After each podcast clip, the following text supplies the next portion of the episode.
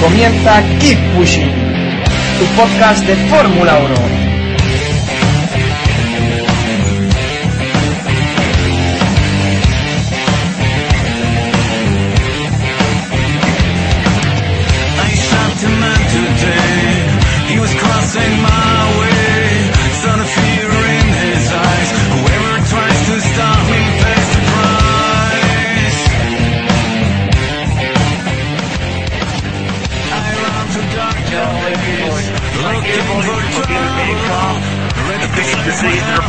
Champion.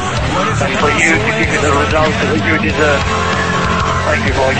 Tell me, please, uh, what is the other position uh, so I get a little bit of a view.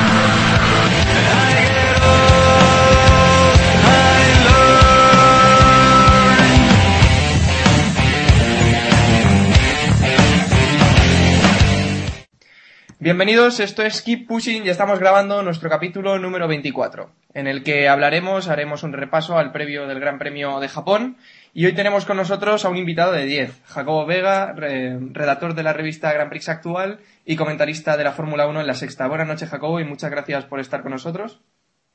Hola, buenas noches. Pues nada, un placer, como siempre. Tenemos también al otro lado, hoy sí, a todo el equipo completo, Iván y Jan. Buenas noches, Iván. Hola, hola. Buenas noches, ¿cómo estáis? A Héctor Gómez de F1 Revolution. Buenas noches, Hola, Héctor. hola, buenas noches a todos. A Jacobo Vidal de F1 al Día. Buenas noches, Jacobo. Hola, buenas noches. Y cerramos con David Sánchez de Castro de Sport You. Buenas noches, David. ¿Qué tal? Buenas noches a todos, buenas noches Jacobo y gracias por atendernos. Ahí Nada, estamos. hombre, ya sabéis, un placer. Que le, le hemos pillado ahora acabando ya de hacer la maleta, que salís mañana ya, ¿no? Para Suzuka.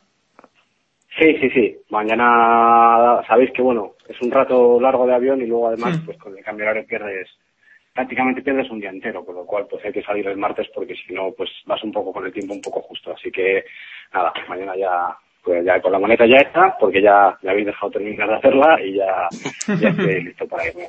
Pues ¿Has perfecto. metido, has metido agua y, y comida embotellada y demás? O... Yo creo que esto es un poco una exageración de, de- yo, un poco el tema de las motos, yo lo he visto totalmente exagerado y algunas noticias que han salido de algunos equipos de Fórmula 1 y eso, yo lo veo más como una imagen de que quieren dar al exterior que como una cosa realmente que pueda ser preocupante, ¿no? Yo, si conocéis a los japoneses, son la gente más pulcra del mundo, Hmm. se lavan las manos siete veces antes de ir a comer y lo tienen todo. Es un país que, sabes, que a mí no me ofrece ninguna duda en ese sentido. Y aparte estamos a 500 kilómetros o más de, de donde sucedió aquel problema, ¿no? Con lo cual yo creo que, que, vamos, estoy convencido de que no vamos a tener ningún ningún tipo de problema. Ahora bien, si algunas marcas eh, pues les gusta hacer el paripé, incluso para comunicación les viene bien decir que se van a llevar el agua embotellada de Europa y qué tal y que no sé qué y no sé cuánto, pues bueno, pero vamos, la, lo que escuché el otro día que había pilotos de MotoGP que se habían duchado con agua mineral y no sé qué, pues yo una exageración, sí. totalmente fuera de lugar. Sí, la verdad es que sí. Y con jabón traído de Europa, ¿eh? que eso ya me parece muy heavy, porque el agua, bueno, en un momento va, pero lo del jabón, ¿qué pasa? Que el jabón también es radiactivo, es que, en fin, hablamos de Jorge Lorenzo, yo por lo menos, ¿eh? Ya Yo, está. yo no, sé, ah. no sé no sé quién no sé quién era yo lo escuché escuché que había pilotos que que decían que se habían que se habían lavado con agua mineral pero no sé exactamente qué piloto era pero no sé si tú coges una pastilla de jabón y le das la vuelta a lo mejor te pone que está hecho en, en Indonesia y fíjate Por eso. tontería o sea que Sí. no, no tiene ningún sentido O sea, que, que miedo ninguno, ¿no? A ir. eh, eh. no, y yo creo que, lo que os digo, en toda la Fórmula 1, es que ni se ha comentado, vamos, en la carrera pasada de Singapur, es que no le voy a comentar a nadie ningún, salvo el, estuvimos un rato hablando con el cocinero de Pirelli sobre este tema y decía que, pero él lo achacaba un poco a, a lo que os he contado antes, a temas un poco más de, de imagen, ¿no? Por imagen de- del equipo, pues vamos a decir que, que lo llevamos todo Europa porque queremos que no haya ningún problema, pero es que es una chorrada, porque si hay radiación al final, pues de una manera u otra te contaminarías, me imagino, ¿no? Si yo no soy un experto, ni soy físico, ni soy ingeniero ni nada, pero me imagino que de una manera u otra, te- o sea, es imposible aislarte totalmente si, si de verdad hay un problema de, de ese tipo, ¿no? Con lo cual, pues por ducharte, te- eh, eh, si ya lo vas a hacer así, pues cierra todo el ciclo, efectivamente, como Jorge Lorenzo, duchate con agua mineral, tráete el jabón de Europa, ponte guantes, no sé, no, no sé, eh, lo veo un poco absurdo, ¿no? Llevarte Sí. la comida, pero luego ducharte en el hotel, o, o- una serie de cosas, porque es imposible darte del todo de, de- de un tema de estos. Pero bueno, eh, que lo considere bien hacerlo así, bien, pero vamos, que no veo yo que haya ninguna precaución, ningún tipo de preocupación. Un poco exagerado, ¿no, David? Eh, No, yo quería nada más dar un, un dato rápido. Mientras Jorge Lorenzo se llevaba el agua y, y el jabón y tal, Dani Pedrosa comentaba que él, según llegó al motorhome, tiró la ropa al suelo y actuó como normalmente, como si fuera, eh, en vez de en Japón, como si fuera aquí en Montmeló o en cualquier circuito. O sea que se ha exagerado un poco y evidentemente, como tú dices, era Red Bull. La información que ha salido es que Red Bull iba a llevar la comida de aquí de Europa y tal, el agua, bueno, en fin, vamos a ver, pero vamos. Estando a 500 kilómetros de Fukushima no debería pasar absolutamente nada si no pasó ayer en Motegi, que está a 30 kilómetros, o sea que... Pues sí, eso os deseamos y seguramente no, no pase nada. Pues si os parece, repasamos brevemente unos datos del circuito de Suzuka, al que se darán 53 vueltas. El trazado tiene una longitud de 5 kilómetros 807 metros, que hará una distancia de carrera de 307 kilómetros, tiene 18 curvas, 8 izquierdas y 10 a derechas. La carga aerodinámica es alta, el desgaste de los frenos bajo, los neumáticos sufren también bastante.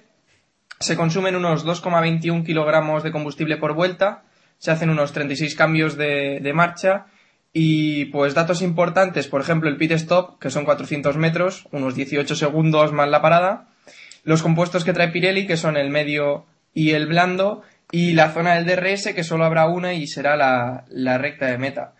Pues os Pero, quería- un momento, Samuel, eh, Sí. también lo que quiero comentar, la detección del DRS está un poco colocada de forma un poco extraña, ¿no? Porque se encuentra en la 130R, no en la, no en la curva anterior a la recta, que sería lo más normal. pues- Y también es una frenada más fuerte que, y no una curva tan rápida que digo yo que los coches se pasarían más, más pegados. De, más de sí. separados, dices, en la 130, 130 R. Bueno, Sí, pero, sí. pero Ah. la distancia realmente da igual, ¿no? Al ser por tiempo, o sea. Te Bueno, quiero decir sí, que que- la, la- Sí, sí, Jacob. Si os fijáis además cuando ponen los, cuando hacen un seguimiento con los parciales con el GPS de una vuelta entera de dos pilotos, normalmente si estás a un segundo sueles estar a un segundo, ¿no? O sea que da un poco, da un poco igual. Si a mitad de la vuelta eh, llegará un momento en que la diferencia sea más o menos la misma, por lo cual yo creo que, que no va a haber problema. Lo que me causa un poco de, con este tema del DRS y todo eso, y me gustaría ver en- si en clasificación se puede pasar la 130R con el DRS abierto. Me imagino que sí, ¿no? Con el, con el, con el coche descargado de, de gasolina me imagino que sí, pero, pero habrá que verlo, ¿no? El que puede y el que no puede, el que tenga Bueno, suficiente carga para hacerlo. eh. Sí, por eso no. Eh, yo, hombre, yo me imagino que los de abajo ninguno podrán hacerlo, pero a ver los de arriba la lucha está ahí, ¿no? Porque igual eso te da la pole. Pues Red Bull, yo estoy seguro que Red Bull lo, lo usará. Seguro. Hombre, si hay alguien, son Sí, ellos. no sé.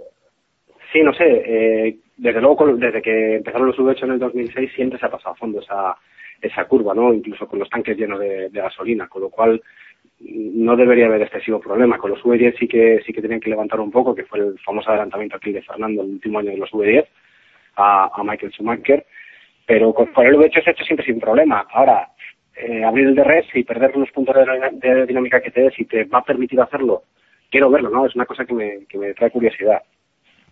Pues estaremos atentos a ver si, si se consigue. Y te quería preguntar, Jacobo, ¿qué imagen tienes que recuerdes del Gran Premio de Japón? ¿De años anteriores, de temporadas que hayas vivido o que hayas seguido a través de la televisión? Hombre, hay dos, para mí dos momentos, uno que no he vivido y otro que sí, que son totalmente característicos de Suzuka, ¿no? Uno fue el, famoso pique entre Ayrton Senna, o las dos veces, ¿no? Pero más el de el de, el de la chicane entre Ayrton Senna y, Alain Prost. Yo creo que eso es algo que es, si te hablan de Suzuka, te viene esta Hmm. imagen a la cabeza. Y la otra fue en 2006 cuando rompió Schumacher el motor, ¿no? Parecía que Fernando tenía el mundial perdido y Schumacher rompió el motor, un motor que no se rompía nunca, que tenía un récord de fiabilidad en Ferrari impresionante y de repente se, se rompió el motor, le dio la victoria a Fernando y, y el título mundial, ¿no? Son para mí los dos momentos que, que más recuerdo de Suzuka. Pues sí, dos momentos muy, muy interesantes, igual que el adelantamiento de Alonso a la 100 en la 130R a Schumacher. Que Sí, lo que pasa que al final eh, eh, también es una cosa que te acuerdas, pero es menos Mm. importante, ¿no? Porque al final los otros dos eh, cosas pues son que se están jugando un mundial. Claro. Y esto, pues bueno, ya el mundial ya estaba decidido y fue un adelantamiento impresionante, pero que bueno, que al final tampoco se jugaba nada. También la carrera, esa carrera que hizo Raikkonen en su mismo año fue impresionante, que salía desde atrás y ganó la carrera. Sí, es verdad. Sí. Pero, pero los dos momentos para mí que más recuerdo de, de Suzuka son esos dos. Vale, pues si os parece hacemos la porra del Gran Premio, vamos así un poco rápido, que Jacobo se nos va en, en un ratito. Eh, ¿Quién crees que va a dominar este gran premio, el podio y el undécimo, Jacobo? bueno, eh, dominar como siempre yo creo que es Red Bull, ¿no? Ya a estas Sí. alturas de campeonato el, el decir otra cosa, pues la puedes decir por, por ver si, por jugártela, pero va a ser un poco difícil, ¿no? Yo creo que la pole va a ser de Vettel, que Vettel va a ganar el mundial en Suzuka sin ningún problema, ¿no? Porque lo tiene, lo tiene en el bolsillo totalmente. Y luego el podio pff, va a estar un poco complicado, ¿no? Es, eh, Suzuka es un circuito que, que siempre te da, siempre, siempre hay sorpresas y entonces eh, apostar por un doblete de Red Bull yo creo que no, yo creo que, que vamos a ver a los McLaren arriba y a Ferrari también, con lo cual yo diría, así a priori, sin haberlo visto rodar ni nada, te diría que Vettel va con Alonso. Sí. ¿Y el undécimo? El- El undécimo, El que se quedaría fuera de puntos, más o menos. Jaime, a ver, sorry. Uy, pues casi, casi... No quiero que, no quiero que se quede, pero porque es el primero que me ha venido hacia la, a la cabeza, ¿no? Sí, casi, casi has hecho la misma porra que yo. Iván, Iván. Eh, ¿quién- a ver, buf, eh, yo creo que vamos a ser un poco, salirnos un poco del guion y apostar por Weber esta carrera. Yo creo que, Iván. Que Sí, Vettel seguro, no va- seguro que van a dejar ganar a Weber la carrera. que Vettel se va a hacer campeón, seguro. Bueno, hombre, pero siempre No, no, tienen la sigue, Eh, a ver, primero Weber, eh, segundo Vettel y tercero Hamilton. Y un décimo vamos a poner a Barrichello justo detrás de Maldonado. qué valiente, qué valiente.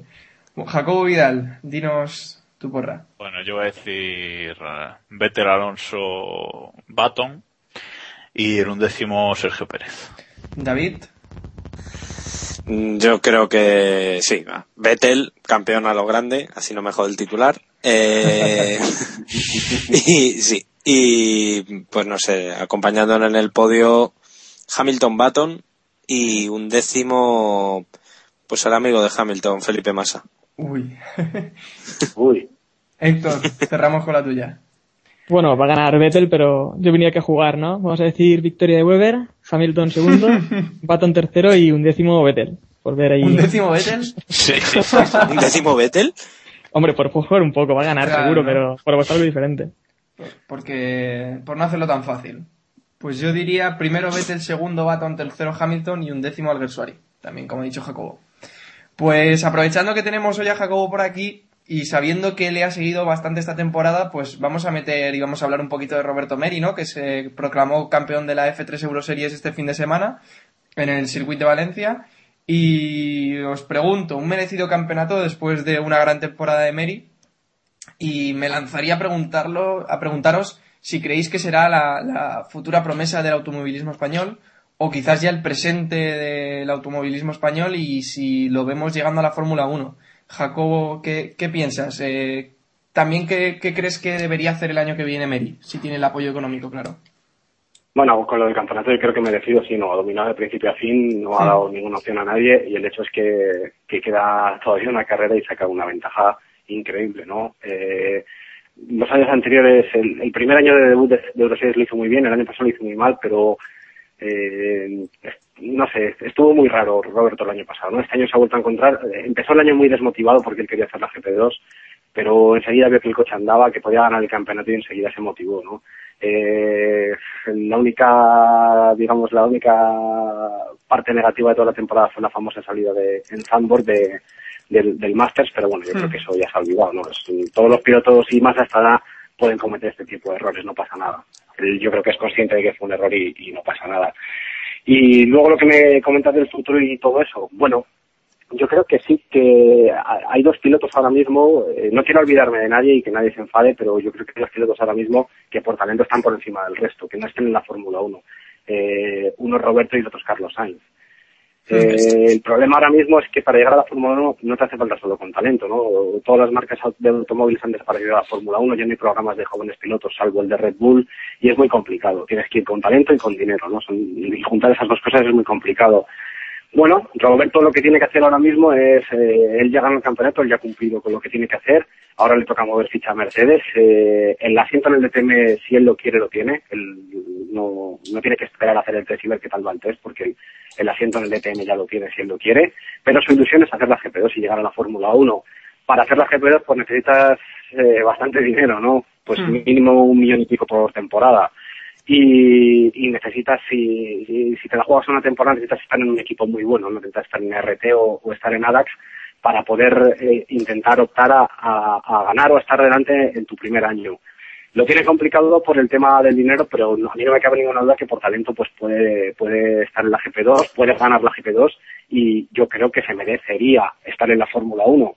Pero todavía vamos a esperar a ver qué, cuál es la última palabra de Mercedes, que le dice si también eh, le da la opción de, de probar en Abu Dhabi o no con el Fórmula 1, ver también cómo se desenvuelve y ver si, si consigue pues ese dinero que le hace falta para poder hacer la GP2, ¿no? Con un poco de apoyo de Mercedes y con otro apoyo que encuentre por ahí de patrocinadores, poder hacer la GP2 en un equipo bueno y, y demostrar lo que ha demostrado este año en Fórmula 3, que, que si él está centrado y tiene un buen coche, está adelante siempre.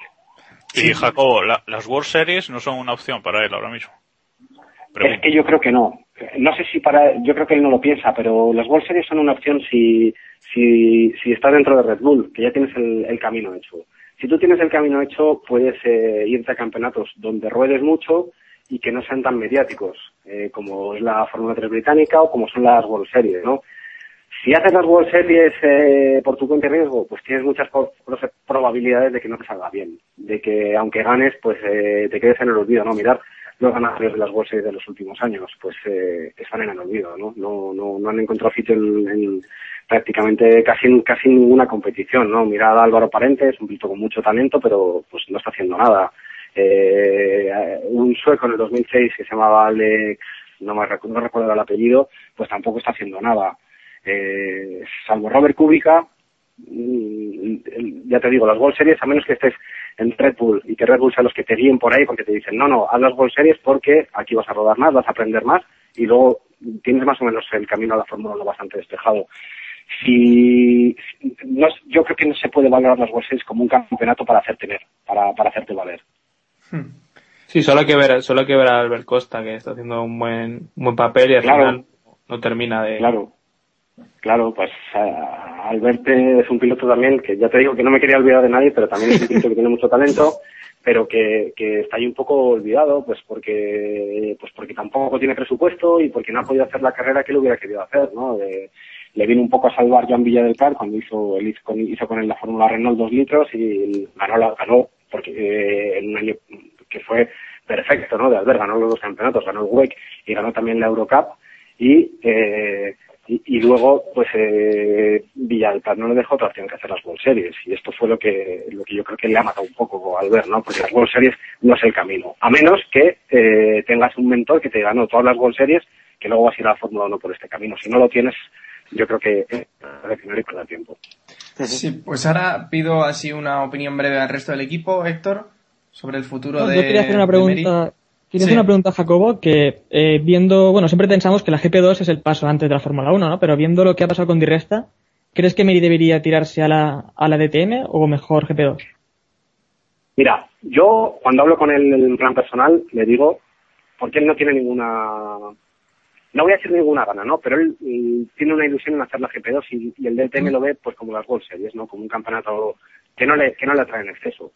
Y yo le, eh, el atractivo que puede dar la- el DTM para Roberto es olvidarse ya de- del tema de buscar patrocinadores, de hacer cosas y convertirse en un piloto profesional. Y si lo haces bien, y- mira el camino de Irresta, que Irresta es ahora mismo piloto de Fórmula 1. Pero claro, mm, si Di Resto hubiera hecho la GP2, ¿no hubiera llegado también a la Fórmula 1? Yo creo que sí. Entonces, eh, hay muchos pilotos que han llegado a la Fórmula 1 a través de la GP2 y solo hay dos que han llegado a la Fórmula 1 a través del Claro. DTM, ¿no? Uno fue Cristian Albers, que bueno, llegó, tampoco llegó por la puerta grande, y, y el otro es Paul Di Resta, con lo cual es muy complicado, ¿no? Eh, desde luego, si, si decides hacer el DTM, eh, te olvidas un poco, te sales un poco del camino también. Pero bueno, es una opción que, oye, no todo el mundo puede decir que es piloto oficial de Mercedes en un campeonato como el DTM y, y es un campeonato muy importante y ganando dinero. Y dinero, o sea, de verdad, ¿sabes? No son tonterías los sueldos que tiene la gente. Sí, quizás sería interesante. Y, y luego el día, sí, el día de mañana Mercedes, ¿quién te dice que Mercedes no va a estar en Le Mans? Y, ¿sabes? Si vas a poder correr las 24 horas de Le Mans o, o quién te dice que no vas a ganar y te van a ofrecer un sitio en la Fórmula 1, ¿no? Es una cosa Claro. que, bueno, que, que debe de tener en cuenta. Lo que pasa que ya os digo que su ilusión es hacer la GP2 y, y seguir el camino que ha hecho pues toda la gente que ya ha corrido en Euro 6, que los han ganado y que luego que ahora están en Fórmula 1. Vale. Y, Iván, ¿algo que añadir? No, yo, yo quería dejarnos hablar de este tipo de tonterías y hablar de, de la noche de Benicassi, que si sabe algo de lo que pasó anoche en Benicassi. Mira, mm, algo pasó, pero yo me volví y me tenía que volver porque tenía una reunión esta mañana a las nueve y, y no me quedé. Pero algo pasó, Ya, claro. algo me imagino, ¿no? Que porque estaban preparando una fiesta y, y debió ser hasta hasta bastantes altas horas de la madrugada. pues sí. Eh, A ver pues si nuestros espías nos, nuestros espías nos dicen algo. ¿Eh?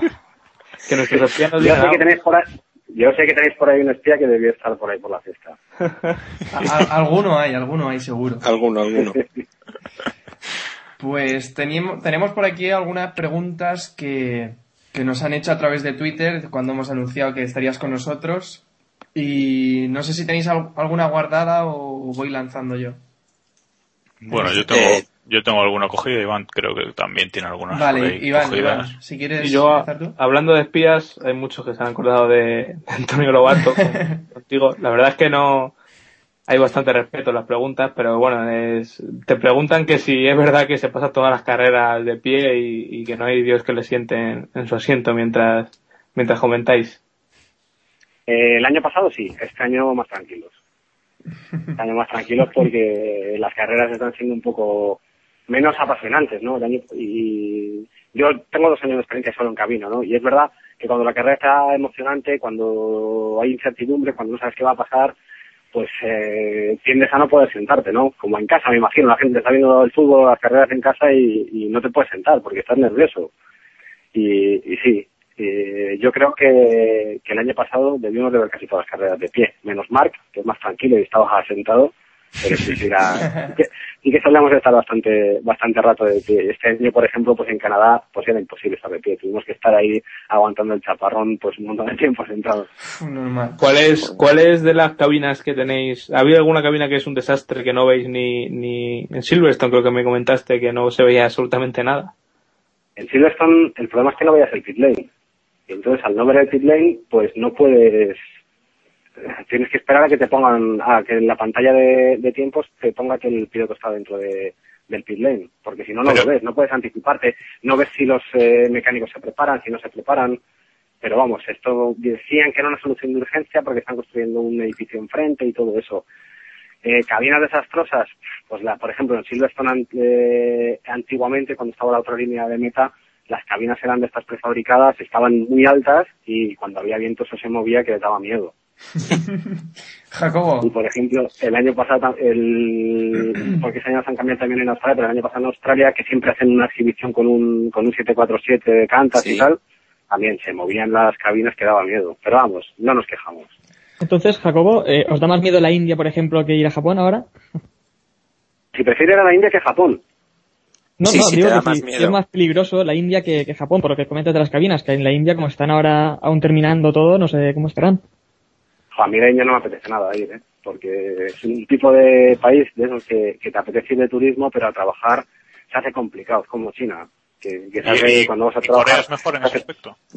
Lo, Sí, Corea, los, los coreanos son un poco más tipo los japoneses, más organizados, ¿no? Es verdad que el sitio donde estamos pues no tiene ningún atractivo turístico, pero no está mal del todo, ¿no? O sea, ha habido mucha literatura el año pasado, que si los moteles, que si tal, que si no sé qué, pero no sé, yo están en peores sitios en, en otros circuitos, con lo cual eso no es una queja. Tienes una ciudad que es bastante grande, muy cerca del circuito, pero turísticamente pues no tienes nada que vender allí, ¿no? Pero bueno, eh, no es tan terrible, es terrible, es mucho más terrible, por ejemplo, China, ¿no? Que China, eh, si vas a ir de, de vacaciones, pues te lo debes de tomar todo con más filosofía, pero si vas a trabajar, es que les quieres matar al, segun- al segundo minuto de estar allí, porque es que es, un poco, es, imposible. Y en India me temo que, que va a ser un poco parecido, ¿no? Que vas a tener que tener mucha paciencia. bueno, al menos te- supongo que tendrás entradas para Aerometálica, ¿no? Ir no me da ni tiempo, porque tocan el domingo, ¿no? No lo sé, la verdad. No No lo sé. El- definido. No sé. El domingo salimos quitando de allí, pero mira, gracias a la Fórmula 1 vi a Kiss, que nunca los había visto, en Australia un año, vi a los Who, Bueno, mira, poco a eh, poco. Joder, Sí. no está mal, ¿eh? Algo es algo. no, no está mal, por eso te digo, para Metallica no, si es el domingo no me va a dar tiempo a verlo. No, pero creo que es el sábado, ¿eh? Ahora mismo... Ahora mismo lo consultamos, ¿eh? No... Sí, sí, sí. Ahora se pone Iván a buscar y Bueno, nos lo seguimos, enseguida. seguimos un poco las preguntas de, de Twitter. Entonces, nos preguntan también que, que cómo ves pues eh, la temporada que, que ha hecho Alonso y Ferrari y, cómo- y qué crees que pasará eh, de aquí al final, ¿no? Si Ferrari se dejará llevar ya un poco, si intentarán luchar por, por victorias o a ver cómo lo ves. Hombre, yo creo que la temporada hecho Alonso ha sido buena mm, porque siempre hay que medirle con su compañero de equipo, ¿no? Si a Versailles medimos con Buemi, que no ganan carreras, si a, a todos los compañeros medimos con su compañero porque están luchando con las mismas armas, ha sido una buena temporada Alonso, ¿no? La verdad que ha barrido a, a Felipe Massa. Pero claro, eso yo creo que es un consuelo que no, es algo que no consuela a nadie, porque quieres verle ganar carreras. Y él, a ver, hecho una, una crono que ha sido quinto, ha sido sexto, y dice, no, es que he hecho la mejor crono de mi vida, porque he ido a tope todo el rato, y no he cometido ningún error, y he ido siempre mejorando y tal, pero claro, no es lo que quieres ver, ¿no? Entonces, lo que está claro es que el coche no le ha, no le ha permitido, y se ve, cuando ves al coche rodando en pista, se ve que no es un coche que rueda redondo, eh, que tiene que hacer muchas correcciones, que, y luego también nos lo cuenta Marc, ¿no? Cuando por radio, pues eh, Fernando siempre, no, tengo ahora mucho sobreviraje, pues le corrigen y de repente tiene mucho subviraje, no han sido capaces todavía de acertar con, con cómo funcionan las ruedas. Eh, yo creo que en general la temporada para Ferrari ha sido mala y para Fernando pues ha sido buena si nos queremos consolar con que ha sido buena, pero es un desastre que no esté luchando por el mundial. Y de cara a estas carreras que quedan, pues sí, dejarse llevar, no van a tener ninguna actualización y bueno, intentarán quedar lo más arriba posible pero pero tampoco tienen armas nuevas, con lo cual, pues con las armas que tienen, pues intentar eh, aprovecharse de algunas circunstancias para estar en el podio más que para ganar. Yo no veo que este coche vaya a poder ganar más carreras. Pues eh, creo que Iván ya tiene la información de Sí, cuándo es el tengo, concierto. tengo una buena noticia que el concierto es el viernes, así que a lo mejor te puedes escapar por Ah, ahí. bueno, pues en- entonces iremos, iremos. Nos ponemos nuestra, camiseta negra y iremos allá a ver a Metallica. Así que sí. Pues eh, al hilo, eh, preguntarte por una de las cosas que más se habla a la- sobre las retransmisiones de la sexta, ¿no? Una de las cosas que sobre todo más, pro- más preocupa a los aficionados y es la publicidad. Eh, no sé, se hablaba de que, mm, había leído yo de que Lobato no, no era muy pro publicidad, sino que se molestaba bastante además cuando le tocaba hacer los cortes. No sé qué nos puedes decir tú. Pues que, ¿qué, nos vas a, qué, qué me vas a contar? Que para nosotros es un desastre, ¿no? Cada vez que, que nos llega el mensaje con los cortes de publicidad el, el sábado por la tarde, el domingo por la mañana, pues eso es, pues, mm, pues nada, muchos gritos y muchos, muchas palabras que no se pueden reproducir. Porque, porque es cierto que Antonio no está muy contento, ni Antonio ni nadie del equipo, ¿eh? ni, ni la gente de Madrid, ni nadie está contento con los cortes de publicidad, porque pues te fastidia el programa, ¿no? Te fastidia las carreras y yo entiendo, cuando la gente se queja yo no le puedo decir nada, no te le puedo Claro. decir, es que a mí me fastidia lo mismo que a ellos. Eh, más, yo mucho creo más. que, que, que no pasa nada porque hay un corte de publicidad en una carrera, ¿eh? es lógico, pero pero cuando la publicidad es, es, es tanto como la que como la que se mete en las retransmisiones, pues Hmm. eh, yo creo que es contraproducente. Y bueno, pero es decisión de la cadena, nosotros no podemos hacer nada. Es la Claro. decisión de ellos. Yo me imagino- que- Yo me imagino que cuando Sí, sí. metéis un, cuando metéis un corte y no pasa nada en la carrera volvéis aliviados, pero cuando hay un accidente o algo así durante la publicidad, no me quiero imaginar Sí. lo que pasa en cabina, ¿no? si se pudiese reproducir lo que se escucha en cabina, pues Oye, Jacobo, y, y así como experimento, ¿no podrías grabarlo?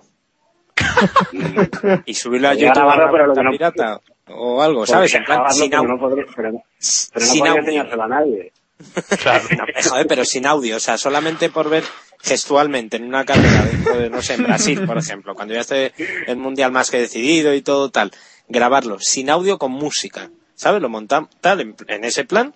Esto es lo que pasa. Lo digo como propuesta, ¿eh? Ojo. Tú que quieres no- que lo echen. El disco del Alguersuari de, de fondo.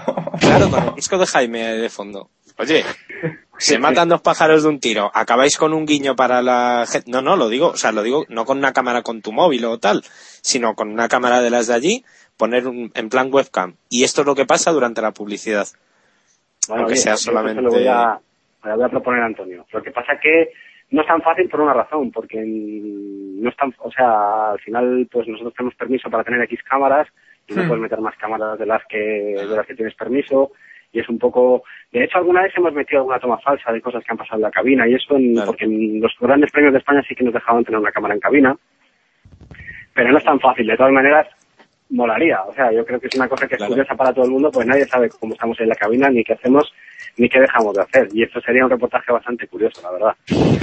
Por cierto, tenemos cierta curiosidad porque eh, el otro día, bueno, Antonio Lobato, creo que fue hace un par de carreras, dijo que Hamilton conducía con los ojos inyectados en sangre, que fue una frase que dijo uno de nuestros invitados, Karnaplowski, hace pues 10 capítulos o algo así, y teníamos No, curiosidad. menos, menos.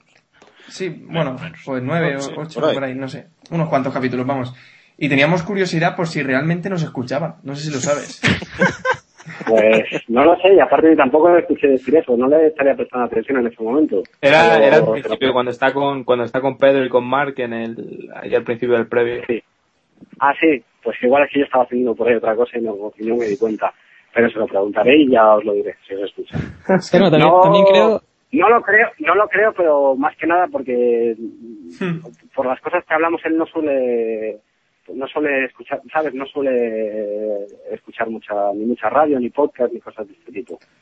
también es que viendo la, conducción de, de Hamilton en estas últimas carreras, también creo que es algo que pensamos muchos, ¿no? Lo de, de, de su forma de... Pero, mira, hay una cosa que dijo el otro día Pedro, y es verdad, ¿no? Hamilton no puede soportar ver a Barton por delante. Mm. Si tú sumas a que Barton está delante, eh, el que te has hecho una salida malísima, que estás detrás, que un tío te está tapando, que tienes la experiencia de la carrera anterior, que Michael Schumacher pues te tapó y te desesperó, pues quieres resolver las cosas cuanto antes. Yo creo que Hamilton siempre ha pecado un poco de impaciente. Ya lo vimos el año pasado, ¿no? Acordaos el año pasado en Spa, es que el Mundial lo tenía ganado Hamilton. Que Salimos de Spa, Sí. que Hamilton ganaba el Mundial y que no se le escapaba. Y de Mm. repente en dos carreras, dos errores de este tipo y, y se va para atrás de la clasificación, ¿no? Y ya prácticamente descarta el, luchar por el Mundial, por, por dos errores de impaciencia, de, impaciencia tanto en, en Monza como en Singapur, ¿no? Con Massa y con Weber. Y yo creo que eso es una característica que tiene él y que va a ser muy difícil que, que se la quite nadie, ¿no? No estuvo intentando, estuvo trabajando mucho tiempo con un psicólogo neozelandés y, y intentando eh, arreglar un poco este tipo de cosas, ¿no? Quitar la impulsividad y este tipo de cosas. Creo que eso va en su ADN y que es imposible, ¿eh? que no sería Hamilton si, Sí. si no lo hiciese. De Entonces, y aparte yo, es un piloto que es agradecido, ¿no? Es un piloto que gusta verle. A mí me, a mí me encanta verle en pista porque Mm. eh, te sorprende, te hace cosas que no te las esperas, te hace unos adelantamientos en sitios que no te los esperas. El año pasado, en la carrera pasada, sin ir más lejos, podrás decir que hizo una carrera muy mala, que se precipitó con lo de masa y tal, pero al final quedó quinto. Sí. Con cinco, pero si habiendo bien- entrado si- miras las estadísticas de, adelan- de adelantamientos, es el piloto que más adelantamientos ha hecho este año hasta ahora, e incluso el que el piloto que más adelantamientos hizo en, en Singapur, ¿no? Y Creo eso no acabó la recordar- carrera. Creo recordar que las cifras fueron 18 adelantamientos de Hamilton eh, por, y el total fueron algo así como 34. Sí, o sea, es, sí, es sí. una pasada lo que hizo el otro día. Sí, sí. Yo- la mitad, pues fíjate. Creo que se puede resumir que es un fuera de serie. Si tuviera un poquito más de cabeza sería aún mejor. Sí, pero sí que si, si tuviese un poco más de cabeza no sería Hamilton, ¿no? Sería Claro. otro piloto distinto. Claro, sí. Es el estilo. Montoya, ya, algo así sí. del estilo. Claro, Y- no, hombre, pero tiene más talento que Montoya, ¿no? Es un No, no, piloto, hombre. Montoya era también muy impulsivo, pero no tenía las manos que tiene este chico. Me refiero a, lo de adelantar, ¿no? Que adelanten lugares que no, que no te Sí esperas. que, sí, que tiene facilidad para hacerlo, ¿no? Que ven los huecos. Kobayashi también es un piloto que adelanta muy- con mucha facilidad. O sea, que tiene un coche que no se lo permite, ¿no? Pero es un piloto que también ve los huecos donde otros no los ven y, que sorprende a la gente porque no piensas que te va a tirar el coche ahí. Y- y- pero ese tipo de pilotaje, pues, está bien. Yo creo que Hamilton mm, no es un, no va a ser el mega crack de, no le vamos a tener en los anales de la historia de la Fórmula 1, pero va a ser un piloto que todo el mundo le va a recordar, ¿no? Porque, porque hace ese tipo de cosas que son distintas, son muy distintas, tiene un nivel de pilotaje muy alto, pero tiene esas desconexiones temporales que, que le van a, yo creo, a, no- permitir ganar tantos mundiales como su talento le, le debería de permitir, ¿no? Sí. Pero bueno, es que es así, no le vas a cambiar, yo creo.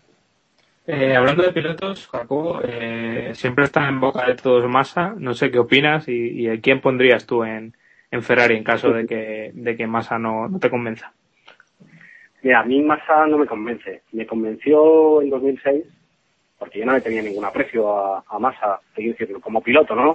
No le veía ninguna condición eh, espectacular. Cuando, cuando estuvo en la época de Sauber me parecía que era un piloto que, que, pues que este tipo de, como Hamilton, pero sin tener ese talento, no se precipitaba mucho, causaba accidentes sin, sin tener por qué hacerlo. En 2007 me sorprendió, ganándole a veces a, a, perdón, a Schumacher, ganándole en poles, ganándole carreras. Eh, me sorprendió también en 2008 que estuviera a punto de ganar el Mundial, pero yo no sé si fue a raíz del accidente o que de verdad no ha sabido cómo, cómo meterle mano a Fernando, pero es un piloto que a mí me está decepcionando muchísimo. No, no es el piloto rápido antes que había en calificación, que, que era muy rápido el, el, el sábado una vuelta. Eh, no sé ese piloto que, que luego en carrera eh, es verdad que era muy irregular, pero cuando tenía una carrera buena pues estaba adelante, ¿no? Se ve como que hace salidas muy buenas porque sale muy bien, hace 10, 12 vueltas buenas, pero luego se viene abajo. Mm, No lo sé. No, a mí es un piloto que desde luego ahora mismo no es que me sobre la Fórmula 1, pero sí que no le veo para estar en un equipo puntero. Y su sustituto, hombre, ojalá fuera Baton, ¿no? Me gustaría ver a Baton en un. Ferrari, pero, Pero lo veo posible. complicado. No, no, ya te digo, lo veo complicado, lo veo complicado. Lo que pasa que yo ya hablé el año pasado hace por un chivatazo que me dieron del tema Sergio Pérez, ¿no? Y, y yo es el que más probabilidades veo de, de ir a Ferrari, a Sergio Pérez. Pero Si es un 2013, piloto para. Ferrari o no, ya lo veremos. Para 2013, sí, sí. Yo creo que Massa va a seguir el año que viene, porque igualmente tiene, tiene, tiene contrato, pero yo creo que para 2013 ya va a ir Sergio Pérez. Pues un año más que Ferrari se queda sin constructores. Bueno, a no ser que, Tel- a, a no ser que Telmex meta pasta, pero ya. Sí, pero ten en cuenta que meter eh, Ferrari supone una presión impresionante para los pilotos, ¿no? Sí, sí. Y, y Sergio todavía está, está en evolución. A mí me parece un piloto que es muy bueno, me parece muy rápido, me parece que le vimos hacer cosas muy buenas tanto en Fórmula 3 como en GP2, pero que todavía le queda, le queda un montón de kilómetros por, por recorrer, le queda todavía entender mucho cómo funciona la Fórmula 1, le queda eh, saber pues que hay dos tipos de, de ruedas distintas y que las carreras hay que correrlas de una manera o de otra. Eh, no es ya la GP2, ¿no? que era marica el último, y salías y zumbabas y, y, lo- y donde llegaras. Y, y todavía le queda un poquitín. Y lo estamos viendo, ¿no? Que le queda un poquitín. Paul Di Resta, que es otro rookie, se le ve más maduro, se le ve haciendo carreras más consistentes. Eh, yo creo que no es tan bueno como Sergio, Paul Di Resta, pero se le ve mucho más maduro. Y eso es lo que le falta ahora, yo creo, a Sergio. Otro añito más, estando en mitad de la, de la, de la tabla, de la clasificación, estando ahí, entrando en los puntos, eh, cogiendo experiencia y, y yo creo que en 2013 pues sí que sería un momento para poder dar el salto, pero eh, Sergio tiene lo que, lo que hablábamos antes con el tema de Roberto, tiene el talento, indudablemente, y además tiene un apoyo detrás que cualquier equipo se pega porque esté con ellos, ¿no? O sea, Claro. Si tienes a un tío bueno que encima te trae 40 millones de, de dólares o de euros o de libras, pues vente, vente para aquí, ¿no? Que te quiero. Pues Sí, sí, sí. Bueno, a ver, vamos a ir cerrando ya contigo, pero dos últimas preguntas Sí. eh, Técnicas, evidentemente. técnicas que nos hacen nuestros oyentes, que son un poquito cabrones también. Y uno nos dice que qué piensas de Alguer Suari. ¿Es mejor DJ o piloto? No, hombre. Ya ves, ya ves. Es mejor que, yo es que de música de esta electrónica no entiendo mucho. Yo creo que Jaime no es un mal piloto, pero tiene, se pone en una presión innecesaria dentro que o se la pone Red Bull o Helmut Marko o quien quieras y no la llega a manejar del todo bien. Talento lo tiene, ¿no? Ha ganado la, la Fórmula 3 británica, ha hecho buenas carreras en Fórmula 1, pero le falta un poco de lo que hablábamos de ser un poco de madurez en la pista. Eh, en cuanto la consiga, si le dejan, si tienen paciencia, yo creo que es un piloto que yo no creo que sea, como dicen los ingleses, carne de campeón del mundo, pero pero sí que es un piloto para estar toda la vida en la toda la vida que él quiera en la Fórmula 1 y si está en un equipo bueno pues podrá ganar carreras y este tipo de cosas, ¿no? Y quién sabe si madura, ¿qué quiere decir? Nadie pensaba que Weber era un piloto con posibilidades de ser campeón del mundo y sin embargo el año pasado tuvo la oportunidad de serlo, ¿no? Eh, pues con Jaime puede pasar un poco lo mismo. Lo que pasa que, que tiene que quitarse esa, esa propensión a, a, a aislarse, a, a- no sé, a esa presión excesiva que se pone, que se pone encima. Sí, eh, efectivamente, siempre le ves que se queja, que nunca está contento, que no lo sé. Mm, Tiene que, tiene que, yo creo que afrontar un poco su profesión de otra manera. Hmm. Pero yo como piloto me parece que es muy buen piloto, un piloto muy válido para estar en Fórmula 1. Sigamos con los comentarios técnicos. Eh, Jacobo, quiero que me des tu opinión sincera como hombre de Jessica Michibata. O sea, es tan impresionante en persona, eh, o sea, está evidentemente nuestra musa, porque, bueno, la nuestra sobre todo es la de Baton. Por cierto, ahora que hablo de Michibata, paréntesis, eh, ha estado Baton toda esta semana con Jessie, con nuestra Jessie, entrenando y haciendo otras cosas y ya. ha estado y ha estado eh, colgando fotos de cómo entrenan y tal. La verdad es que es muy interesante para nuestros oyentes. Si lo quieren ver por su Twitter, que es Jenson Button, no se ha roto los cuernos, eh, con los cómo entrenan y cuál es un poco lo que hacen fuera de los circuitos. Cierro. Ahora, tu opinión de, de Jessica, por favor. Estos no tienen ningún, ningún problema con enseñar su vida privada ni, ni nada de esto. No, no, no, desde luego que no. La, la tiene para Mi enseñar. opinión sobre, ¿sabes? no, mi opinión sobre Jessica, que sí es una, es una chica que llama la atención según la ves, ¿no? Yo cuando apareció en 2009 en el paddock de Australia de la mano de Jenson Button, pues todo el mundo se giró. Porque es una, es una tía o una chica o una mujer, como quieras llamarlo, que llama la atención muchísimo, ¿no? Es muy guapa, muy guapa y muy espectacular. Vale, vale, vale. Y otra, y otro, Suficientemente diplomático, ¿no? no, Sí, no, sí, te ha sí. quedado, te ha quedado genial. Luego, luego lo, lo traducimos Has quedado como un señor. has un Eso, señor. lo traducimos en lo que realmente pensamos. Que, y otra cosa que nos preguntan, a ver, a ver, vamos a ver cómo te lo digo de forma suave. Pedro de la- Y con eso ya. Eso, claro. A ver, em, Pedro de la Rosa se le conoce como pagafantas. No sabemos por qué, yo no lo pienso de verdad. Paga, bueno, otras cosas. ¿A ti te ha pagado alguna fanta? ¿Sabes quién te lo pregunta? Porque tú sabes, pues pues ya está. Nerd, eh, allá arriba y tal. Si a ti te ha pagado alguna fanta. No, y ahora en serio, ¿cómo lleva lo de Pedro, lo de estar ahí?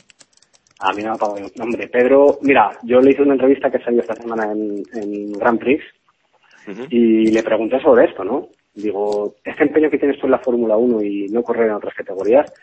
Y él dice, mira, esto no es ni, esto es, para mí es una estrategia. Yo creo que todavía tengo sitio en la Fórmula 1 y mientras yo crea que tengo sitio en la Fórmula 1 y esté físicamente bien y todo voy a seguir intentando estar en este mundo. Pues dice, porque para irme al DTM o alemán o cualquier historia ya tendré tiempo, ¿no? Y piensa que hay pilotos de mucha más edad que él eh, corriendo en carreras de resistencia o en campeonatos de turismos, pero que a él pues le quedan uno o dos años de Fórmula 1 y quiere aprovecharlo y es el mundo que le gusta y es donde le gusta estar, ¿no? Y aparte que le ves que disfruta estando en la Fórmula 1. Por lo tanto, pues eh, para él es mejor ser piloto reserva, aunque no te subas al coche y estar en la Fórmula 1, que ser piloto titular en, en Le Mans, ¿no? Es eh, una cosa que puede que haya gente que no comparta, pero que es respetable. Es su carrera, su vida y él la maneja como, como a él mejor le viene, ¿no? Seguramente si no hubiera estado en el entorno de la Fórmula 1, pues el año pasado no habría tenido la oportunidad de, de pilotar para, para Sauber. Con lo cual, eh, como dice él, esto es una estrategia, no es que no tenga otra cosa que hacer, sino que él, porque ya a mí me consta que se le ha ofrecido ir al DTM, que ha tenido ofertas de Le Mans y él piensa que no es el momento, que ya tendrá tiempo de, de hacer otras cosas, pero que de momento que, que quiere intentar mientras pueda seguir en la Fórmula 1. Pues sí, le deseamos lo mejor desde luego a Pedro, a ver si un día conseguimos tenerle por aquí, aunque sé que es complicado. Y... Todo habla, todo habla bien, Jacobo, por el paddock de nosotros. Claro, claro, claro, sí. Hemos sido Hablo bien de vosotros, no, no te preocupes, hablo bien de vosotros. Pues te vamos a ir dejando ya porque se ha pasado la hora esta que nos has dicho límite, así que te dejamos que te vayas para la radio. Muchas gracias por estar con nosotros y que vaya muy bien por Japón, así que ten cuidado y no bebas agua del grifo, ¿eh? No, no, voy a hacer como Jorge Lorenzo, voy a ver si encargo unos palés de, de agua mineral para evitarme todo eso. Bueno, oye, un abrazo y gracias por llamarme y un placer, como siempre, que me lo pasa muy bien. Pues muchas Gracias gracias, a ti. Un abrazo, Jacobo. Bueno, seguimos aquí sin nuestro invitado ya y vamos a leer unos cuantos eh, si yo fuera Vettel que os hemos estado pidiendo que escribierais mensajes con la con el hashtag almohadilla, almohadilla si yo fuera Vettel y decir lo que lo que haríais. Así que tenemos recopilado uno cada uno, así que voy a ir dando paso. David, el tuyo. Eh, bueno, estoy leyendo uno que ha hecho estadísticas F1, por cierto, un Twitter bastante recomendable. Eh, me hacía, si yo fuera Vettel, me hacía las vueltas de Suzuka, cubata en mano. Es mejor empezar a celebrarlo cuanto antes. Vale. Héctor, que es, por cierto, el que lleva estadísticas F1. Bueno, lo Pero llamamos no entre lo dos. digas, pero no he dicho nada, no he dicho nada. Te has cargado la magia de Twitter. Te has cargado la magia. No, hombre, lo llamamos entre dos, también es el Kaki en F1 Revolution y lo llamamos El entre, entre dos. Él, él hace casi todo, eh. Yo, yo he puesto esa tontería, eh. Él, él hace los retweets de Keep Pushing. vale, Héctor, dinos el tuyo. Bueno, yo eh, quería leer uno de, de Balangar que ha dicho, si yo fuera Vettel cambiaría a Kinky Kyle cuando me la regalaran por la Kibli Minogue original, aunque no fuera tan kinky. Vale, Jacobo. A ver, yo tengo uno que es eh, de hace un rato, de Isabel El Méndez. nombre más raro, ¿no? Sí, sí. Y dice, si yo fuera Vettel, me hacía DJ, sacaba un disco y le demostraba al Gersuari que soy mejor que él en todo. Ahí queda. El palo al Gersuari, ¿eh? No lo hemos metido nosotros. El que palo al. Gersuari de rigor. Iván, cuéntanos. Eh, yo tengo uno del, del amigo Ángel García que nos dice que si él fuera Vettel pintaría el RB7 de, de la marca Bull y quedaría último en todas las carreras para que vean que, que Red Bull- Qué bueno, Trolling. qué bueno. Trolling. Pues yo, el que de momento así he recopilado es uno de Mant F1 que decía, si yo fuera Vettel pediría a la FIA que al final de la temporada me, canjeasen los puntos que me sobran por una vajilla. Va a tener vajillas nuevas Vettel, vamos, para dentro de unos Pues digo años. Cubertería y... Bueno, esta semana, eh, como ya hemos estado hablando un ratito con nuestro invitado y demás, vamos a hablar solo de un tema de no- noticioso, digamos, y es que se han sacado ahí un poco de contexto las órdenes de equipo que le dio Rob Mes, Rob Mes, oh, lo diré, Smedley. Rod Smedley a Massa en. Singapur. Ojo, que este sí que sé quién es, ¿eh? No como Bayern. Este sí que sé quién es, ¿eh? Antes de que empecéis a darme el palo, yo ya aviso. no, pues se han sacado de contexto porque, bueno, le dijo que acabara con la carrera de, de Hamilton como fuera. Destruye su carrera tanto como puedas, le dijo. Vamos, chico. O sea, eso fue un crash gate que no llegó a, a buen puerto, digamos. Sí, sí, sí. Se ve que Massa no fue capaz de llevarlo a cabo. Para Massa de nuevo. Eh, y os quería pedir, pues, vuestra opinión sobre, sobre este hecho, sobre, no sé, el cabreo de Massa al final también, pues imagino que vendría motivado un poco animado por esto, ¿no, Jacobo?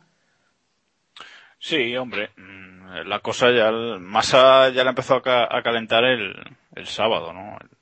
Bueno, no es que la empezara a calentar, simplemente dijo que, que no le parecía bien lo que había hecho Hamilton en la, en la sesión de, de clasificación, ¿no? Intentando, pues, adelantarlo y esas cosas. Y, y bueno, pues al final se, se, se picó y, y pasó lo que pasó, ¿no? Hamilton eh, quería adelantarlo fuera como fuera, quería, no, no podía soportar, como decíamos antes, tener a Baton delante. Y bueno, y se precipitó y, perjudicó su carrera y la de, y Massa, ¿no? O sea que, que bueno, como decía Jacobo antes, eh, Hamilton está un poco desesperado y bueno, ya no sabe lo que, lo que hacer, ¿no? Para, un poco para, pues para poder eh, ganar carreras o, o por lo menos sacar un buen resultado, ¿no? Y también se ha hablado de, de que van a hacer una reunión los pilotos en, en Suzuka, ¿no? En- para hablar sobre, sobre el tema de Hamilton, que por cierto parece que Kovalainen no va a ir, ¿no? Nostradainen, ¿Qué, qué opináis el resto de esta reunión? pues que la reunión De la irá de- sin cena de los incidentes. La cena de los idiotas que dice Iván. Iván, venga, va, tírale, que- si quieres. Nada, que espero que se Pero es, con cena, es con cena la, la reunión. Sí, hombre, esta gente queda y cena Ah, y bien, bien. Y Ah, ¿no? chiquita y tal, vino de Trulli y estas Unas- cosas. Sutil, unas- pilla un unas- vaso y... Unas fotillos al Twitter y todo esto. Claro, Ah, sí. Nada, Nada, que espero que se lleven papel y boli, a ver si da una, un seminario Lewis de cómo adelantar y demás, porque hay alguno que no sabemos si sabe, si sabe hacerlo, y poco más. David, No, a ver, yo creo que estoy muy con Iván. A mí esto de reunirse, es que es- otras ocasiones en las que ha habido una reunión de todos los pilotos para darle el cante a, a otro piloto han sido casos muy sonados, como por ejemplo el de Yuji Ide, al que le quitaron la superlicencia. O sea, entre todos los pilotos pidieron a la FIA que le quitaran la superlicencia. Lo de Reclamo reunirse de Yuji de la Fórmula 1 ya. completa- completamente, sentido el espectáculo que con da. Hamilton. Baton a Ferrari y Ide a McLaren, lo Sí, veo. sí, sí. Ahí estamos, yo lo veo. El caso que, que esto de la reunión, en fin, es un poco, quizá también es para darle un poquito el cante y decirle, oye, te estás pasando, has tenido accidentes, has sido sancionado cuatro veces esta temporada, eh, igual te lo deberías pensar, que yo creo que es así de buen rollo, ¿no? Kovalainen no va, bueno, y posiblemente no van a ir otros. Kovalainen lo que pasa es que lo ha dicho. A lo mejor hay otros que van y no dicen nada, que son pasivos. Y no Pues- quiero decir nombres. Estoy viendo en la sala a Massa solo. Es que yo, sinceramente, no creo que vayan muchos pilotos, la verdad. ya- Es que, ya- es que a mí me extrañaría mucho, porque además estamos hablando de un piloto que es campeón del mundo, que a lo mejor el momento respeto que se le debe tener a un piloto con un palmarés que no tiene ni la mitad de los que están allí. De hecho, no lo tiene casi nadie. Eh, es que no, no, no deberían ponerse en este plan con él. Dicho lo cual, eh, lo que hizo a, a Massa fue un poquito, bueno, digamos Sí, que alegar, ¿no? No, no, no hace falta que lo, que lo ahondemos. Y sobre lo de la frase que suena en el Race Edit, que es lo que ha generado tanta polémica, está muy sacada de contexto. Porque la frase la, la ponen justo cuando es el accidente. Entonces, claro, parece que Robert Smedley en ese momento le está diciendo, oye, mm, jódele la carrera a Hamilton cuando fue, no sabemos en qué momento fue, pero fue antes. O sea que, Yo creo que es, claro, cuando, cu- antes de aproximarse para, para el decir, acaba con su carrera, o sea, de- o sea, destruyela en el sentido de, de mantenerle No detrás todo el tiempo fuera, ¿sabes? No, ahí estamos, no tiene más. ahí estamos. Que no, que no, que no. No, Hay y además, Robert- más conspiranoico. Además, Sí. Smedley siempre, siempre le da por radio a Massa unos mensajes muy, muy fuertes eh, en cuanto a cómo, a, a cómo suena, ¿no? O sea, le dice unas palabras siempre un poco así, como muy fuertes, ¿no? sí, Pero se bueno, comenta que el no- otro día le dijo que llegará a ser campeón del mundo. Se comenta. Pero es que también Sí, es. como es una chapas. forma. La- en la Creo que también es una forma de. Digo que es una forma de animarle, ¿no? También, ¿eh? porque está claro que Hamilton y Massa tienen cierta rivalidad. Bueno, no cierta, pasa ya. Cierta. El Pinocho es- es Sí, cierta rival. rivalidad, sí. Una agria polémica que decía aquel. Y realmente, pues Massa como que busca un poco de, de venganza, ¿no? Por aquello. Y de alguna forma, pues su ingeniero de pista intenta, él lo sabe, intenta animarle de esa forma, motivarle así. Es una forma también un poco, esas palabras un poco extrañas, pero, pero es lo que creo que intentaba, ¿no? Y sobre el tema de, de Hamilton, tampoco creo que sea tan grave. Por ejemplo, Schumacher, lo hemos visto hacer también esta temporada varias acciones parecidas y incluso el accidente El otro día día. en Singapur, sí, sí, eh, fue, fue mucho más fuerte que el de, que el de Hamilton y no tuvo ninguna sanción, eh, fue investigado y, y quedó en, en una reprimenda, ¿no? El de Hamilton realmente fue un pequeño toque que si no hubiera perjudicado a Massa, yo creo que hubiera quedado en también una reprimenda o incluso en, en nada. Jago, Bueno, yo creo que ya habéis dado todos la opinión sobre el tema, ¿no? Ahora voy a hacer un off topic. Me gustaría preguntarle a Iván qué, qué piensa de que Barrichello esté hasta las tantas explicando en su Twitter eh, cómo jugar al mismo torneo que juega el de coches y que parece que gana, no, no sé. Que parece que está obteniendo grandes resultados, ¿no? Ahí no le, no le manipulan el coche con el compañero de equipo y demás. En fin, eh, no sé, yo creo que Barrichello hace bien en buscarse un oficio paralelo y a lo mejor por ahí ahora se paga mucho a- en publicidad y demás a esta gente que gana los campeonatos del mundo de videojuegos y demás. Yo creo que, que no está nada mal. Ahí tiene puede, tiene- puede tener un buen asiento para 2012, ¿no? No, está claro. un buen playset, ¿no? bueno, si os parece, eh, David, ¿quieres decir algo? Eh, eh, no, bueno, quería comentar eh, más que nada que si pensáis en un piloto y un ingeniero de pista de los que más hemos hablado esta temporada, han sido Robert Medley y, Felipe Massa. Pero también hay una razón, David, y es que en los Race Edit son a los que más sacan, ¿eh? Eh, yo no sé también qué, se- ¿Vale? ¿Y por qué será? con... La FIA tiene, la, o sea, FOM, que es quien edita los, los Race Edit, eh, tiene acceso a todas las radios, o a casi todas las radios, me imagino. Entonces cogerán los trozos más interesantes. Al final, a Felipe y a Smedley siempre les han sacado por algo malo. Sí, pero es que No, yo, por algo un poco creo, pff, yo polémico, por lo menos. creo que, que son los eh, el piloto e ingeniero de pista que más tiempo llevan juntos de la Fórmula 1 actual. Seguramente me olvido de alguien, pero creo que son los que más tiempo llevan juntos y, y más que una relación ingeniero-piloto, ellos tienen una relación de, de amistad y por eso a veces por la radio se, se hablan, ¿Mm? bueno, se hablan como se hablan, ¿no? O sea que, que no sé, por eso supongo que, que, que a la FIA le parecen más interesantes los comentarios de ellos, no lo sé. O, o simplemente porque también le quieren dar el palo a masa en cada race aid, que eso también puede ser. Sí, pero es que es algo curioso Es porque es que encima ponen los, los más negativos o lo pintan de forma así bastante negativa. Sí, el de, el de cuando gana la carrera no le, ah no, que no ha ganado ninguna. Joder, qué, qué animalico. Si os parece, ¿soltamos algún si yo fuera Vettel más o qué? Venga, va. Eh, ¿Parece? eh, sí, venga, va. ¿Tenéis Dale. alguno por ahí hay- apuntado? Hay cerca de 400 hoy, Sí, o sea sí, que sí. muchas gracias a todos por participar. porque- Lo hemos petado entre todos. Por cierto, ver. idea original de Héctor, ¿eh? Le damos el crédito, le damos el crédito. Venga, Héctor, te dejo empezar. Pues aquí como hay enchufe, cito el de Nick F1R que Oh, decía que si yo fuera Vettel, cuando fuese bicampeón imitaría una ronda de frigodedos y frigodedos para todos. Calice fact. David, A ver, yo, yo tengo uno que es bastante coherente, que creo que es uno que también ha dicho eh, Iván esta tarde.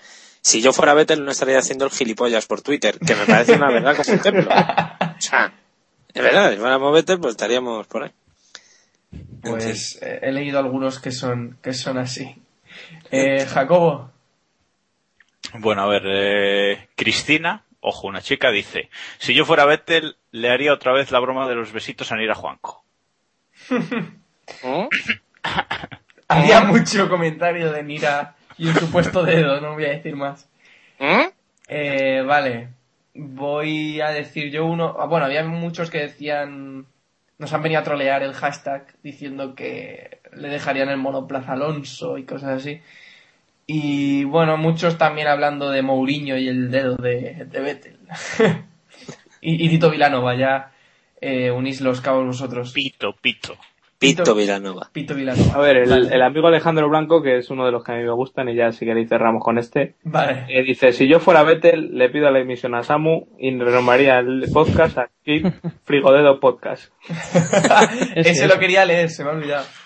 Que por cierto, recordad que ya no es Samu Dimisión, sino que es Samu Afgang, ¿vale? Que estoy aprendiendo sueco. Es que podcasts. Es que Samu División. Aprovecha los podcasts para aprender sueco. Claro que sí, hombre. es la leche. Qué grande. Mira, mirando, mirando las menciones de, de, de Twitter, me he encontrado aquí una pregunta que no tiene nada que ver con nada. Hoy estoy off topic, ya me veis. Vale. Dice, tengo una duda. Si algún día el F1 es de pago, ¿el Keep Pushing también será de pago? Sí, esa, esa pregunta es de Isabel, que nos la hizo hace un par de días. Sí, sí, sí. Y si no me equivoco, le contestamos que sí. Que ya es de pago, que Es- si, que si no ha pagado las Es facturas. Vale. Luego, después ¿Cómo te crees que que lo hemos piratea, pagado hoy los 10 euros para invitar a, a Jacobo? Es que, ¿cómo te crees? Bueno, pero, pero no digas el presupuesto que hemos gastado, ¿no? Sí. Di que ha sido más, eh, 150 euros, cosas así, no sé. A ver, Iván, ¿qué, qué esto, te no la, pasa, esto no la GAE. esto. Iván, ¿qué te pasa? ¿Qué Que quieres? oleáis, que oleáis. A ver, eh, vamos a hablar un poco de, de Mercedes. A ver, eh, Aldo Costa Correcto. y Geoff Willis, a ver qué, qué opiniones tenéis de- del futuro del equipo sin, con esos nuevos fichajes y esos y ese Milán de la Fórmula 1 que, que comentaban el otro día. Pues ya que estás preguntando tú y que siempre hablo yo el último, pues me, me lanzo. Y yo la verdad es que creo que es una buena apuesta que está haciendo Rob Brown, que realmente quiere hacer un equipo ganador, ¿no? Lo estaba diciendo, lo ha dicho mucho, y en la nota de prensa decía que, que eso, que son pasos para conseguir eh, un equipo ganador y están reforzando el departamento técnico. Para mí es un buen trabajo, aunque realmente Costa sea mm, un trocillo ahí de Ferrari que se ha ido. ¿Trocillo? Bueno, un trozo, que lo han echado básicamente, pero bueno. Llamado Aldo Costa Trocillo. Nunca había oído hablar de una persona como un trocillo. Esto está muy bien. Concepto. Vale, Jacobo. Concepto trocillo. Está muy bien. bueno. No, estaba, parece- estaba esperando a que Iván te diera el pase, pero este Iniesta juega cuando quiere, macho. Eh, Jacobo, dale ahora, No, sí. yo, yo voy a decir que más que, que me parezcan eh, bien o no estos dos fichajes, no, no, no sé realmente si, si van a aportar a Mercedes un, eh, el punto más que necesita, ¿no? Ese, ese empuje que necesita para, pues para empezar a, a ganar carreras. Yo más que eso, me alegra este fichaje porque demuestra que Mercedes está apostando por la Fórmula 1, ¿no? Que yo ya empezaba a tener mis dudas de si el año que viene, cuando se vaya Schumacher, eh, dirán, bueno, pues aquí cerramos la puerta, bajamos la persiana y, adiós otra vez, ¿no? Pero esta apuesta por meter eh, gente nueva, están contratando a muchos ingenieros y estos dos eh, supuestas estrellas, ¿no? Entre comillas, podríamos decir, que están, eh, que están contratando, bueno, pues a mí me alegra, porque sé que, que bueno, que es un proyecto de futuro y que, y que ojalá puedan, pues el año que viene ya, aunque lo veo difícil, estar luchando ya con los tres de arriba y que tengamos pues cuatro equipos fuertes, no, no solo tres como este año, ¿no? ¿Consideras Sí, que la noticia es también. fuerte? Más, más que más que la llegada de, de los ingenieros que pueden volar de una forma o de otra es, es que el compromiso de Mercedes no con el futuro de, de la Fórmula 1 Pues sí. No, bueno, yo quería precisamente eso, ¿no? Que parece que Mercedes, y además enlazando con lo que antes eh, comentábamos con, con Jacobo Vega, está claro que Mercedes ha puesto pasta porque eh, fichar a Aldo Costa y a Joe Willis no es tan barato como podría parecer. Es una inversión de años eh, y, y creo que incluso esto le puede venir, ha sido una gran noticia paralelamente para el propio Roberto Meri y para la gente que, que viene por detrás, pues los Di Resta, eh, etcétera, ¿no? Eh, creo que está muy bien que, que Mercedes intente dar ese salto y ponerse a la altura de McLaren, no sé si Red Bull y, Ferrari, ¿no? Eh, quizá es un es el momento óptimo porque estaban en la última oportunidad. Es ahora cuando Schumacher se va a retirar, pueden reformar un poquito los, los pilotos, mantener a Rosberg o apostar por Rosberg como líder y subir a un chaval o sabe Dios. Eh, pero creo que lo han hecho justo en el momento en el que lo debían hacer y la verdad es que es una muy buena noticia sobre todo para la Fórmula 1. Pues sí. Yo también quería comentar que con lo que dice David, que esto es una apuesta para, para el futuro, ¿no? Es que veo mucha gente que se piensa ya que en 2012 Mercedes ya va a ser, como dice la presentadora esta de los informativos, ¿no? 24 horas, va a ser un pepino el, el nuevo coche. Y, pero bueno, este cambio no Beatriz Pérez de Aranda es la presentadora. Vale. como dato. Ella. Eh, que ha tenido otras pifias también bastante sonadas. Sí, sí, sí. sí, pero eh, que los, los cambios en la Fórmula 1 no se suelen dar de forma tan drástica, ¿no? Es poco a poco y bueno, para 2012 el coche ya está también, debe estar muy avanzado y, y bueno, será más o menos para cuando se retire Schumacher y seguramente coja el coja ese asiento eh, y resta. Joder. Bueno, pues... Pues- Sí, David. Eh, No, no, no. Quería Ah, no comentar un, un poco, le- leer un último. Si Samu F1 fuera Vettel, Ya eh, estamos. llegaría primero para grabar Keep Pushing, pero como no lo es, Samu Dimisión. Un tuit que acaba de colgar Ja- Jacobo, que está muy Bueno, bien. acabamos, acabamos con otra rondita entonces, ya que has empezado y ya... Bueno, sí. pues va. Vamos va. acabando. A ver, venga, yo tengo uno aquí. Dice, si yo fuera Vettel, grabaría la carrera de Suzuka con el móvil a lo Bruno Senna. Ahí en el, en el cockpit y conduciendo con una mano. Pues todavía no tengo yo buscado ninguno, ¿eh? Eh, mira, hoy, aquí hay uno que acaba de entrar hace un momentito de JK-Ayala. Si yo fuera Vettel estaría contento de poder mostrar hasta 20 deditos entre manos y pies por si el año que viene el RB8 no corre mucho. Eso está muy bien tirado. Yo voy con uno de, de Vidal Pascual que he dicho antes que dice, si yo fuera Vettel sacaría al mercado un frigodedo sabor Red Bull. Que no es mala idea, ¿eh? Pues no, no, No no es es mala mal idea tiro, ¿no? que... Pues Lo petaba, lo petaba. yo me, me quedo con uno de Fiti27 que dice, si yo fuera Vettel, iría a Cape Podcast, tuit pelotero. Claro, eso es verdad. Pues, Iván, ¿alguno más tienes por ahí o...? Iván. Es que solo, solo me encuentro con insultos y, y- y demás. Que yo creo que mejor vamos a ir cerrando y, Sí, sí, ya. A ver, y todas las formas de contacto que la gente luego no... Que sepan cómo contactar con nosotros, ¿no? Pero un momento, ¿no quedaban temas? Tenía también por aquí una pregunta de alguien que nos decía si con, con Kubica creíamos que iba a ocurrir lo mismo que con Carl Welling, eh, Wellinger, que fue también un piloto que tuvo un accidente, eh, creo que sí fue en Mónaco, al estilo Sergio Pérez, fue muy parecido, y estuvo en coma eh, creo que días o incluso varias semanas. Y su vuelta no fue, no fue nunca, ¿no? Eh, no volvió nunca a estar al, al mismo ritmo que antes. Yo es que el tema de, el tema de Kubica, ahora que, que, que ya sabemos que está bien, o sea, que como que ya puede hacer vida normal y tal, porque hasta ahora yo pues realmente tenía mis dudas, ¿no? De que pudiera, pues eso, volver a, a mover el brazo bien y todo esto. Mm, Yo ahora que, que parece que sí, que eso ya lo ha conseguido, ahora no, no sé, no sé qué decir si va a volver a, a pilotar un Fórmula 1 o no. Yo creo que eso ya va a depender de, pues de las sensaciones que, que tenga él al volante, ¿no? Dicen que podría estar en, en la última prueba de, de las World Series en, en Barcelona, eh, probándose ya, pero bueno, todavía no, no se sabe, entonces la verdad es que, es que no sé, no sé muy bien qué decir. Yo, ojalá vuelva, pero no sé, no podría dar una, una opinión real, realmente. Tampoco somos nosotros expertos en, en este tema, ¿no? Podemos Claro. saber por, por los precedentes y lo que hemos visto y, y esto no suele acabar, acabar bien, pero bueno, esperemos que, que Kubica vuelva. Pues lo esperamos, sí. Y aquí estaremos para contarlo, os esperamos también. bueno, pues ahora sí vamos cerrando ya con las formas de contacto a través de Facebook, facebook.com barra keeppushingf1, en twitter.com barra kppodcast, en nuestro correo electrónico keeppushingf1 arroba gmail.com En iVoox, en iTunes nos podéis escuchar a través de estas dos plataformas y recordad también que estamos en nuestro blog keeppushing, eh, keeppushing.wordpress.com. Y nada, no sé si queréis comentar algo más, despediros de nuestra audiencia o... Aceptamos jamones, eh, aceptamos todo tipo de prebendas que Crédito nos de mandar. Skype, bueno. Crédito de También. Skype, eso Tarjetas es. de iTunes, como sea, Sí, sí, como sea. que Samuel no, no paga bien y pasamos hambre. Sí, Eso. estamos en crisis, gente. Estamos en crisis.